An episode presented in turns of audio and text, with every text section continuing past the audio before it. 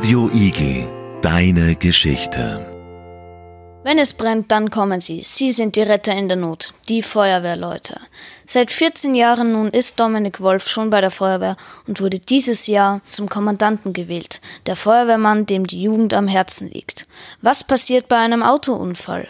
Was wäre, wenn die Uniformen ausgehen? Und wie schlimm kann ein Waldbrand sein? Das erfahren Sie in diesem Interview, also bleiben Sie dran. Hallo Dominik. Hallo Sebastian. Wie kamst du auf die Idee, zur Feuerwehr zu kommen?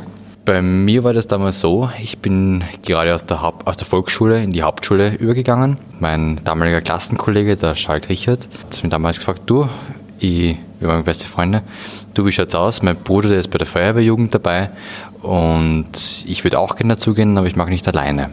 Magst du mit mir mitkommen? Und dann habe ich gesagt, du, ich gehe natürlich gerne mit dir mit, schauen wir uns das einmal an und irgendwie bin ich dann picken geblieben. Du bist ja dieses Jahr zum Feuerwehrkommandanten gewählt worden. Wie genau war das für dich? Ja, für mich war es im Vorfeld schon ganz interessant. Ich bin ja die letzten ja, sechs Jahre schon im Feuerwehrausschuss gewesen. Also ich weiß, ich war bereits Gruppenkommandant. Im Vorfeld dazu war ich bereits Sanitätsbeauftragter als Rettungssanitäter. Das heißt, die Tätigkeit im, im Feuerwehrführungsstab habe ich schon gekannt.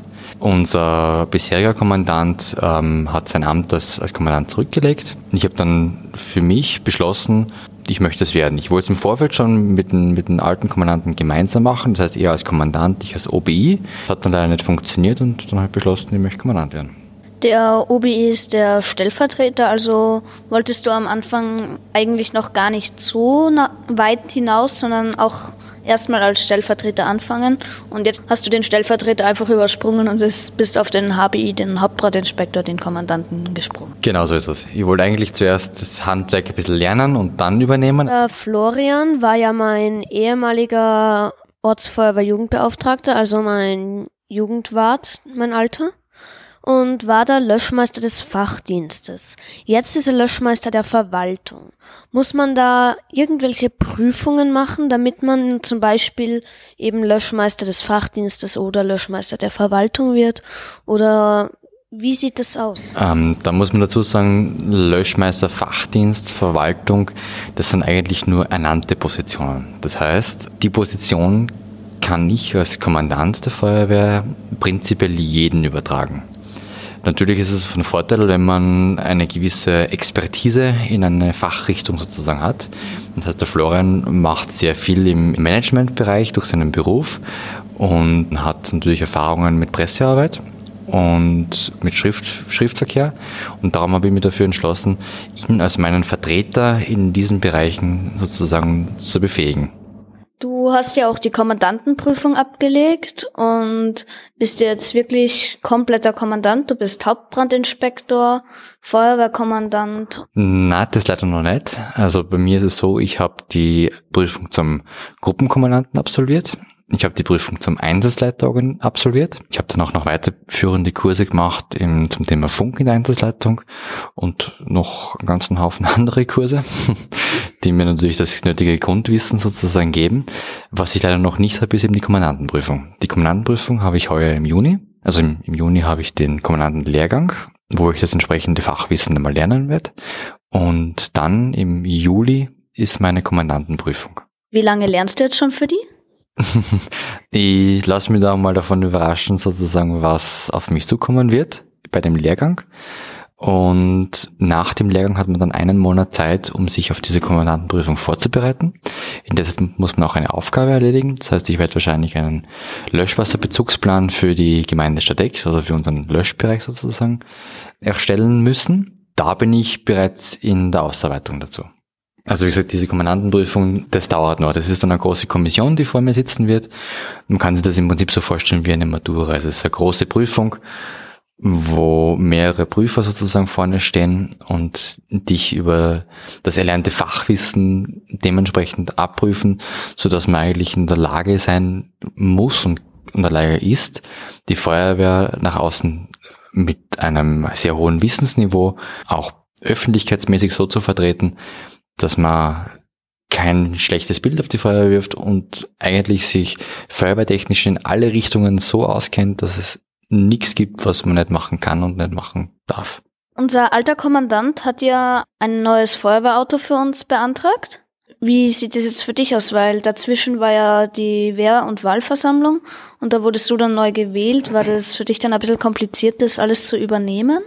Das war ganz interessant. Unser alter Kommandant, der ähm, Hauptbrandinspektor Außerdienst, Brümmel Christian, hat ein Feuerwehrauto sozusagen mal in den Raum gestellt. Das heißt, er hat die Förderungen und so weiter im Vorhinein organisiert. Dafür muss ihm dankbar sein. Das ist viel Arbeit, die er für mich übernommen hat.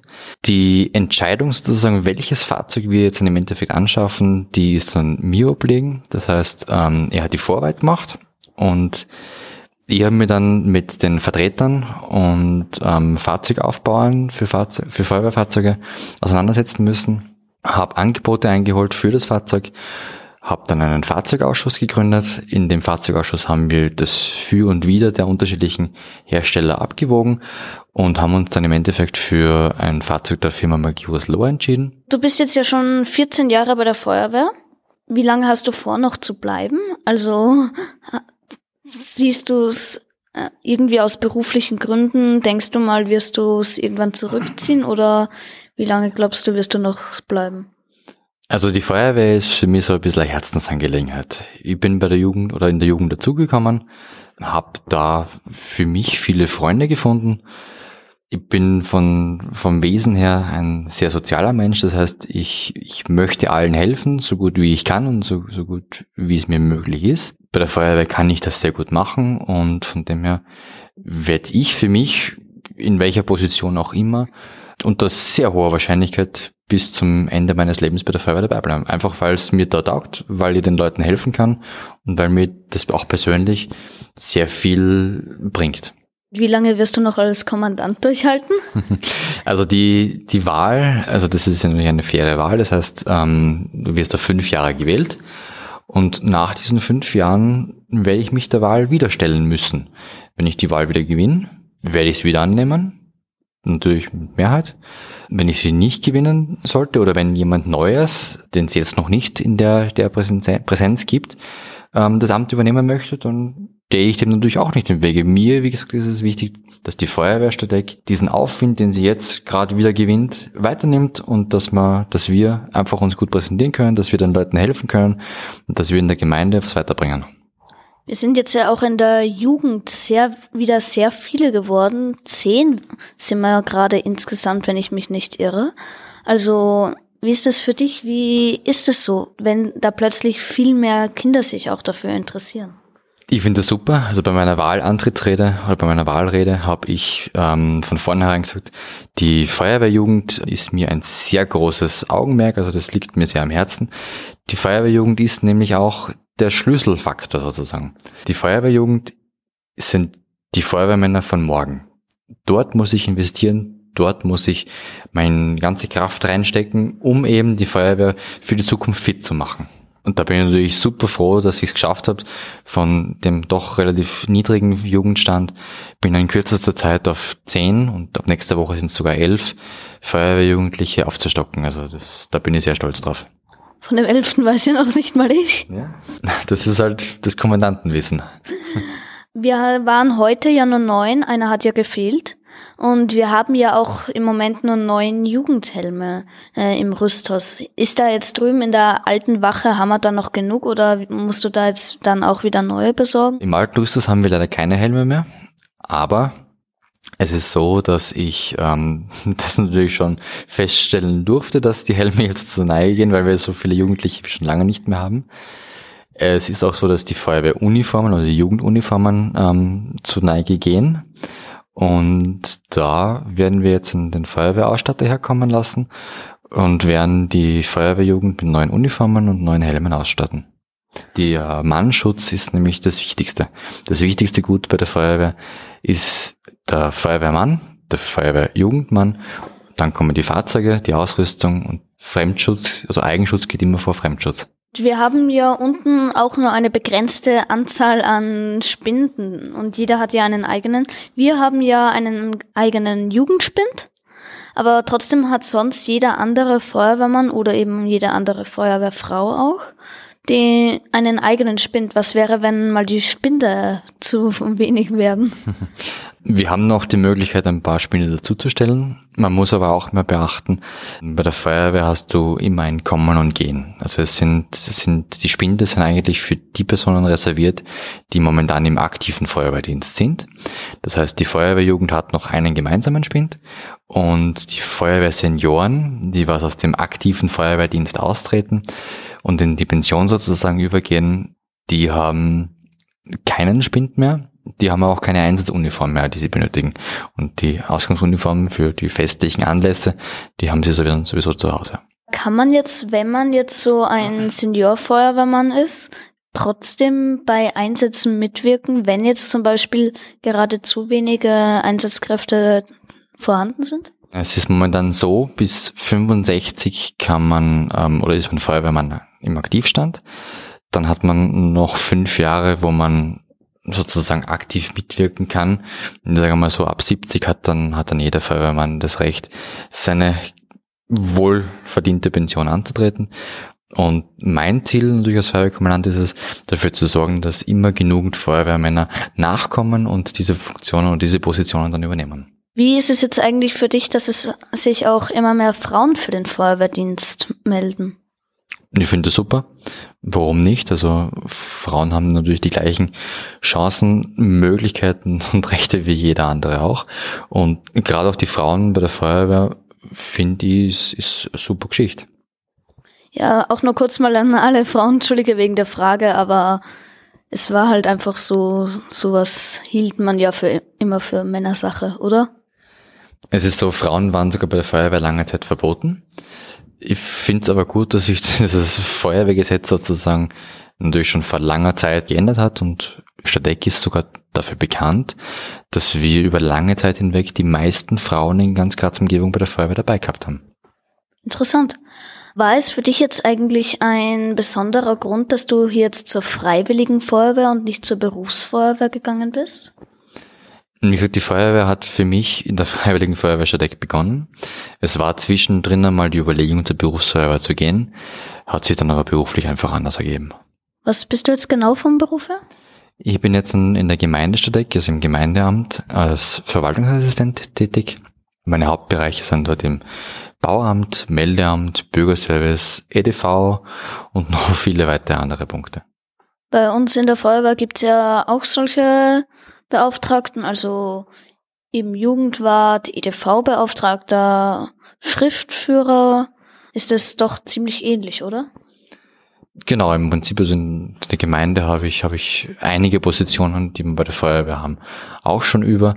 Ähm, ich habe diese Funktionen trotzdem an andere ausge, ausgegliedert, weil einfach die Tätigkeiten doch sehr umfangreich sind und man ist dann doch froh, wenn man gewisse Aufgaben einfach abgeben kann und die anderen sozusagen die große Last sozusagen an andere weitergibt. Warst du schon mal bei einem Einsatz nicht dabei? Weil bei der Freiwilligen Feuerwehr ist es jetzt nicht verpflichtend, dass du da jetzt vorbei musst, eben weil man, wenn man frisch mit 16 oder so dazukommt, eben manche noch in der Schule sind oder eben, wenn man vom Beruf her gerade keine Zeit findet?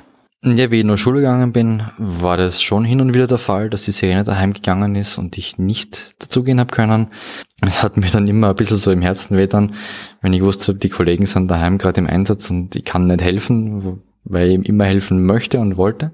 Der große Vorteil bei mir, dass ich jetzt in der Gemeinde arbeite, ist, dass ich, wenn die Sirene geht oder wenn feuerwehrtechnisch was zum tun ist, da eigentlich immer die Möglichkeit habe, zur Feuerwehr zu kommen. Da war ja letztens auch ein Unfall, wie es so geregnet hat. Das war vor den Osterferien, wie ein Auto in eine Straßenlaterne gefahren ist. Da kam es zu Schäden und ihr habt auch schon eine Brandvorrichtung, also einen Brandschutz aufgestellt. Was wäre, wenn da jetzt wirklich ein Brand ausgebrochen wäre? Es ist ja keiner ausgebrochen. Naja, sagen wir mal so, zum Glück ist keiner ausgebrochen. unser großer Vorteil bei dem Einsatz ist gewesen, dass wir keine zehn Meter von dem Unfallort ähm, entfernt gerade eine Übung durchgeführt haben. Das heißt, wir waren irrsinnig schnell am Einsatzort. Die Personen im Fahrzeug haben wir sofort retten können. Wir haben dann auch dafür uns entschlossen, sofort einen Brandschutz aufzubauen, einfach aus Sicherheitsgründen.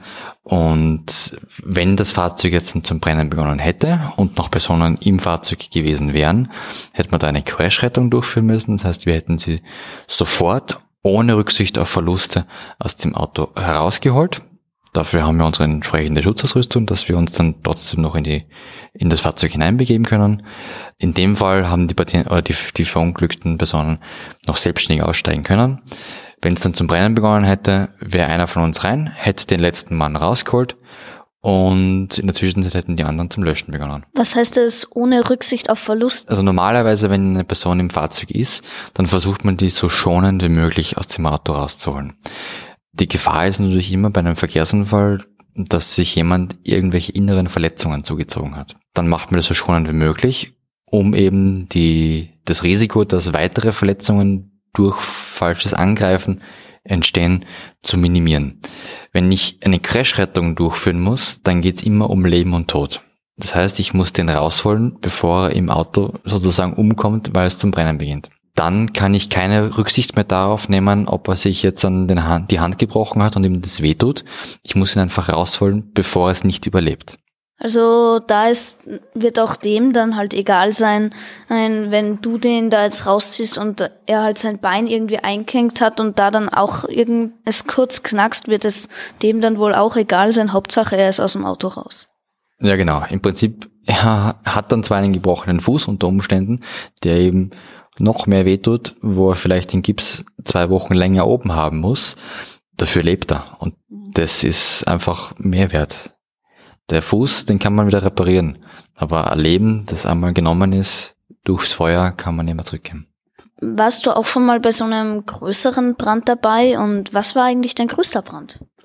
Mein größter Brand, ähm, flächenmäßig der größte Brand war ein Waldbrand. Da kann ich jetzt zum Beispiel den, den Waldbrand aus dem letzten Sommer hernehmen.